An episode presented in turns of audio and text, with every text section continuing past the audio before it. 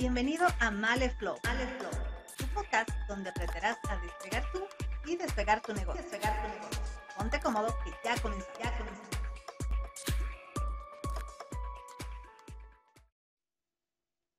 Uno de los problemas con cierta frecuencia que tenemos los emprendedores al momento de gestionar nuestras redes sociales es la creación de contenido. Por eso, el día de hoy quiero compartirte cinco sencillos pasos para poder crear tu contenido.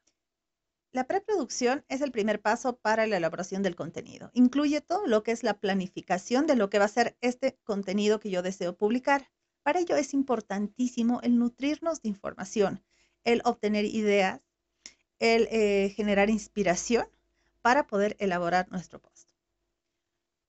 Esta planificación incluye tanto la planificación del contenido en sí del post como de todo el apoyo logístico que vamos a necesitar. Es decir, si yo voy a hacer un video, necesito pensar eh, cuál va a ser la locación, eh, si voy a incluir música, no voy a incluir música, cuál va a ser el guion, etc. Entonces, todo esto lo voy a definir en lo que es la preproducción. El segundo paso es la producción, es decir, la elaboración del mismo contenido.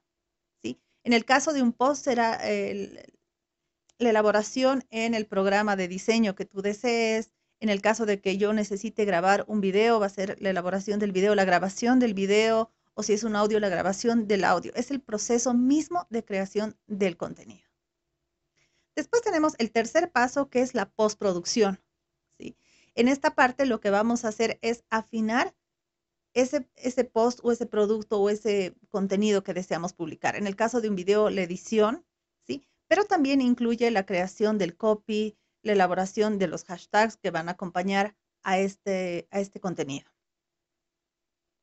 Después tenemos lo que es la distribución o la publicación del contenido.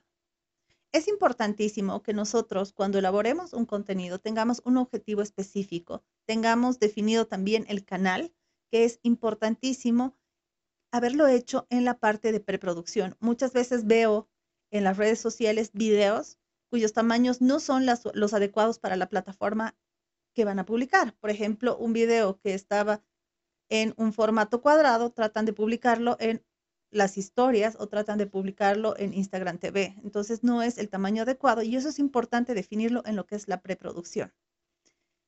Una vez que yo he hecho la distribución, lo que toca es comenzar a hacer el quinto paso, que es la medición. Es decir, voy a medir la efectividad, voy a medir el engagement de este mi contenido, ver si he tenido respuestas y en función eh, a la cantidad también de posts que yo vaya creando, voy a poder hacer un análisis de cuáles son los contenidos que mejor funcionan con mi audiencia. Hay audiencias que prefieren los videos, hay audiencias que les fascinan las frases, entonces es importantísimo eh, poder evaluar todos los resultados que voy obteniendo con mis distintos posts.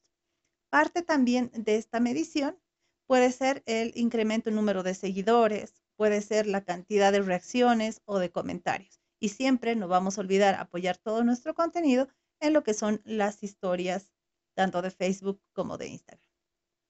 Espero que esta información te haya sido de utilidad. El podcast de hoy ha terminado. Ha terminado. No te olvides seguirme en mis redes sociales y espera el próximo para despegar tú y despegar, despegar, despegar.